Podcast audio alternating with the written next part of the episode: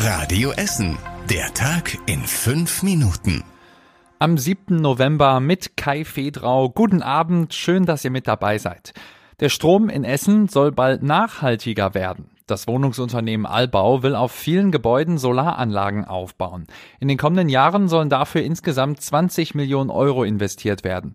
Auf jeden Neubau und bei jeder Modernisierung sollen in Zukunft Solaranlagen installiert werden, sagt Albau-Geschäftsführer Dirk Miklikowski. Ich freue mich insbesondere darauf, dass wir auch einige Kita-Projekte haben, wo wir über den Ausbau dort nicht nur am Ende den Strom produzieren, sondern auch den kleinen Kindern, die dort sind, nahebringen können, was es bedeutet, erneuerbare Energien zu produzieren und zu nutzen. Die größte Installation ist im kommenden Jahr im Mitzmannweg in Bocholt geplant. Im Moment laufen noch Arbeiten, um neue Solaranlagen im Isinger Feld in Betrieb zu nehmen. Sie können rund 200 Wohnungen komplett mit Strom versorgen.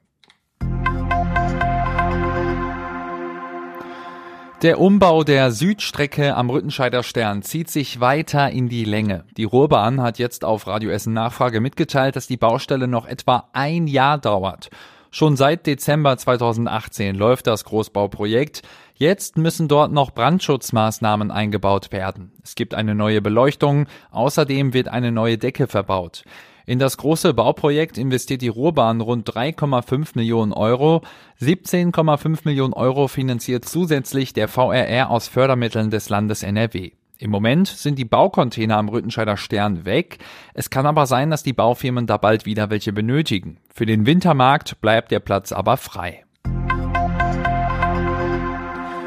Am Bahnhof Essen West gab es am Sonntagmorgen einen größeren Polizei- und Feuerwehreinsatz. Die Notfallleitstelle der Deutschen Bahn hatte von einem leblosen Körper an den Gleisen berichtet. Wie sich herausstellte, handelte es sich um eine ausgestopfte Jeanshose, die mit Kunststoffknochen und roter Farbe so aussah wie ein echter Körper. Unbekannte hatten diese Attrappe so auf den Gleisen platziert, damit es wie ein echter Unfall aussieht. Der Zugführer, der diese Attrappe zuerst sah, erlitt einen Schock. Die Strecke musste zwischenzeitlich gesperrt werden. Es gab auch mehrere Zugausfälle und Verspätungen. Die Polizei sucht jetzt Zeugen. Wer am Sonntag zwischen drei Uhr früh und fünf Uhr früh auf dem Brückenbauwerk an der Berliner Straße, also in Nähe des Bahnhofs Essen West, etwas gesehen hat, soll sich bei der Polizei am besten melden. Die Infos dazu liest ihr auf radioessen.de. Auf der A40 gilt ab nächster Woche Freitag das neue Tempolimit. Autofahrende dürfen dann zwischen Frohnhausen und Innenstadt nur noch 60 kmh in Richtung Dortmund fahren. Mit dem Tempolimit soll die Luftqualität dort deutlich verbessert werden. Die Maßnahme ist Teil des neuen Luftreinhalteplans der Stadt Essen. Den Plan hat die Stadt zusammen mit der Bezirksregierung ausgearbeitet. Auch die neue Citybahn oder die Verlängerung vorhandener Urbanlinien sollen zur Luftverbesserung in Essen beitragen. Die genauen Pläne liegen noch bis nächste Woche aus. Den Link dazu findet ihr auf radioessen.de. Die vergangenen beiden Jahre waren die wärmsten seit Aufzeichnungsbeginn. Das hat der Ruhrverband ausgewertet. Im Durchschnitt standen 10,1 Grad auf den Thermometern im Ruhrgebiet. Das ist ein Grad wärmer als der Durchschnitt der letzten 20 Jahre. Besonders warm war es laut Ruhrverband im Juni dieses Jahres. Der Juli und August seien dafür im Ruhrgebiet nicht auffällig heiß gewesen. In diesem Jahr fiel außerdem wieder deutlich mehr Regen als zuletzt. Laut Ruhrverband gibt es aber trotzdem noch zu wenig Niederschlag. Nicht mehr lange, dann steht schon die Weihnachtszeit an. Am Limbecker Platz in der Innenstadt steht jetzt auch der erste Wunschbaum. In der Filiale von Galeria Karstadt Kaufhof steht im Erdgeschoss ein Weihnachtsbaum, an dem viele Wunschzettel hängen. Die Wünsche haben die Kinder aus der frühkindlichen Förderstelle des Kinderschutzbundes aufgeschrieben.